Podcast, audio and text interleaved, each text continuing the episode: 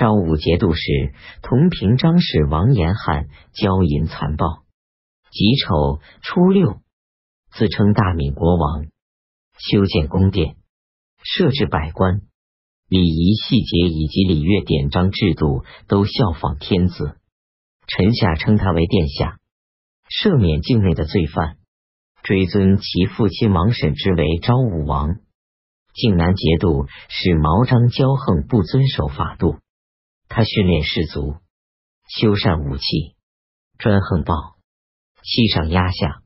后唐帝下诏，任命颍州团练使李成约为节度副使，去监察他。壬辰初九，调毛章任昭义节度使。毛章想不执行后唐帝的命令，李成业和观察判官长安人边卫从容劝说，很长时间。他才肯接受替代，去任昭义节度使。庚子十七日，幽州奏告契丹卢龙节度使卢文进来投奔。当初，卢文进为契丹镇守平州。后唐帝即位以后，派遣密使去劝说他，因为是换代以后，所以也就没有什么遗迹和怨恨。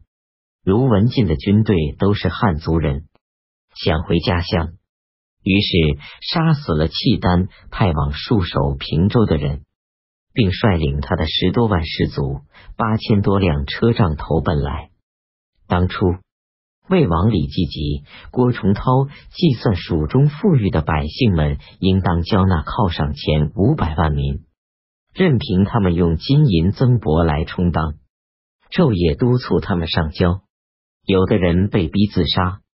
除供给军队需要外，还剩下两万名。到这个时候，任原判官三思，知道成都富饶，派遣盐铁判官太仆卿赵继良入蜀，给孟知祥送去加封侍中的符节文书，并使继良兼任三川都制置转运使。甲辰二十一日，赵继良到达成都，蜀人打算什么都不给。孟知祥说：“府库的钱财是别人收集来的，交出去是可以的。州县收上来的租税是用来赡养十万镇兵的，绝不可给。因此，赵继良只拿走府库里的东西，不敢再说制置转运的事。安重会认为，孟知祥和东川节度使董璋都占据了险要的地方。”并且拥有强大的军队，恐怕时间长了就难以控制。况且孟知祥又是庄宗较近的姻亲，因此想偷偷把他杀死。客省使、四周防御使李严自己请求出任西川监军，一定能够控制孟知祥。即有二十六日，后唐帝任命李严为西川都监。任命文司使太原人朱鸿昭为东川节度副使。李严的母亲很贤明，他对李严说：“你先前出谋划策消灭蜀国，今日再去那里，一定会以死来报答蜀国人民的。”按旧的规定，吏部发委任官职的凭证时，先要求任职人交朱交灵轴钱。丧乱以来。贫穷的人只接受皇帝发的任职命令，多数人不拿吏部发的任职凭证。十一月甲戌二十一日，吏部侍郎刘越上书说，任职凭证上有褒贬训诫的话，哪里能让人出任职就不看呢？于是后唐帝下命令文官尚书左右丞及二十四曹郎、给事中、谏议大大夫。武官大将军以上，应当赐给他们任职凭证。在这以后，主管这一事务的人们又议论，认为朱交灵轴费用不多，朝廷既然已经授予他们官禄，为什么还吝惜这些小费呢？于是上奏后堂帝，凡是拜官受职的人，改为不交钱，都赐给任职凭证。在这个时候。除了赐给新任的正员官之外，其余如世贤、铁号只赐给特别宠爱的军中将校而已。到了长兴以后，所授予的官越来越多，甚至军中祖武、史、州、镇、庶中的小吏都得到了银印亲授，级别接近了御史台官，每年赐给的任职凭证数以万计。闵王王延汉轻视欺侮他的兄弟，继承王位才一个多月，让他的弟弟王延君已出任泉州刺史。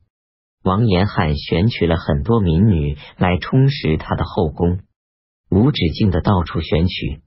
王延君上书急言相劝，王延汉非常生气，因此两个人有了嫌隙。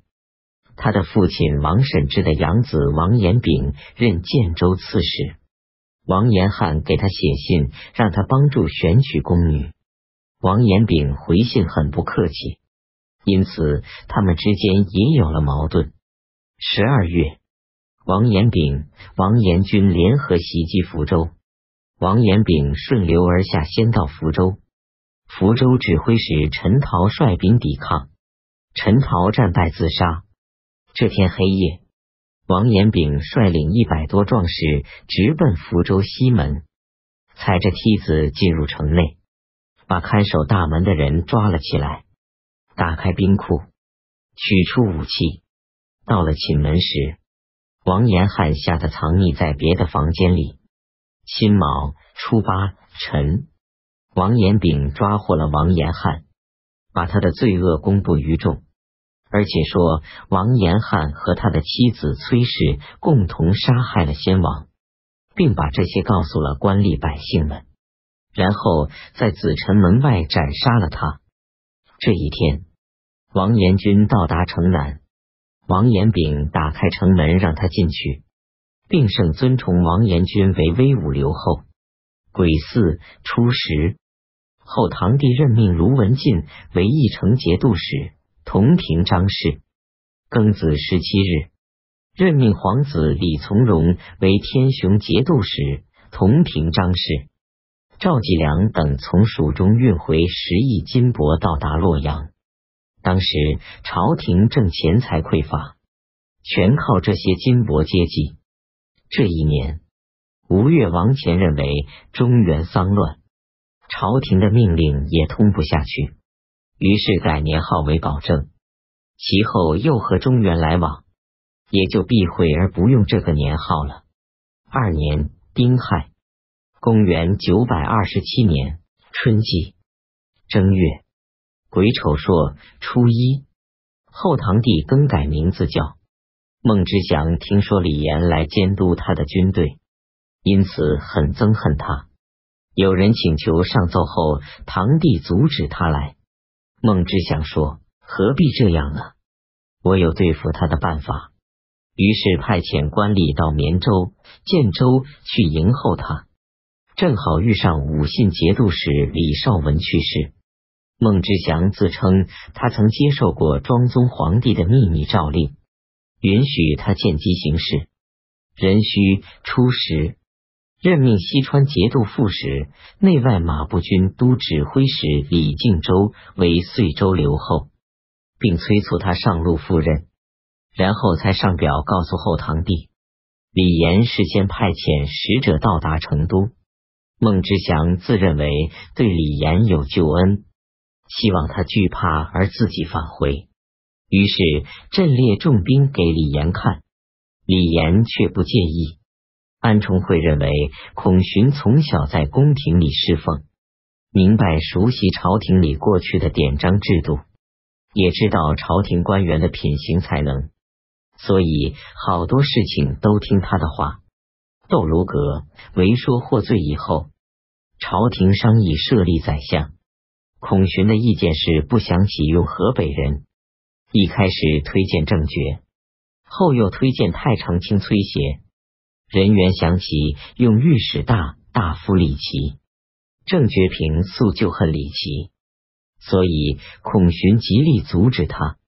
于是对安重会说：“李琦不是没有文采，只是有点不廉洁。宰相只能用端重有气度的人。”这样才足以成为朝廷百官的典范。有一天，在后堂地面议论这件事，后唐帝问谁可以任宰相，安重会回答说是崔协。人员说安重会不熟悉朝中人员，被人所收买。崔协虽然是名家，但认识的字很少。我已经是因为没有学问而忝列相位，怎么可以再增加一个崔协而被天下人笑话呢？后唐帝说：“宰相是个重要的职位，你们再重新商议一下。”我在河东时见书记冯道多才博学，与世无争，这个人可以任宰相。退堂时，孔寻没给后堂弟行礼，一甩衣服就走了，还说天下的事情一也是人缘，二也是人缘。人缘是个什么人？假使崔协突然死去，那也就算了；如果死不了，必须让他当宰相。因此，他好几天称病不上朝。后堂弟派安重会去给他说明情况，他才上了朝。安生会私下对人员说：“现在正缺人，崔协暂且做备选人员，可以吗？”人员说：“您抛弃李琦，而使崔协为宰相。”这就好像抛弃了苏和相丸，选取屎壳郎推的粪球。孔寻和安重会在一起处理政事，每天都说李琦的坏话，而说崔协的好话。癸亥十一日，终于任命端明殿学士冯道和崔协一起为中书侍郎、同平章事。崔协是崔的曾孙子。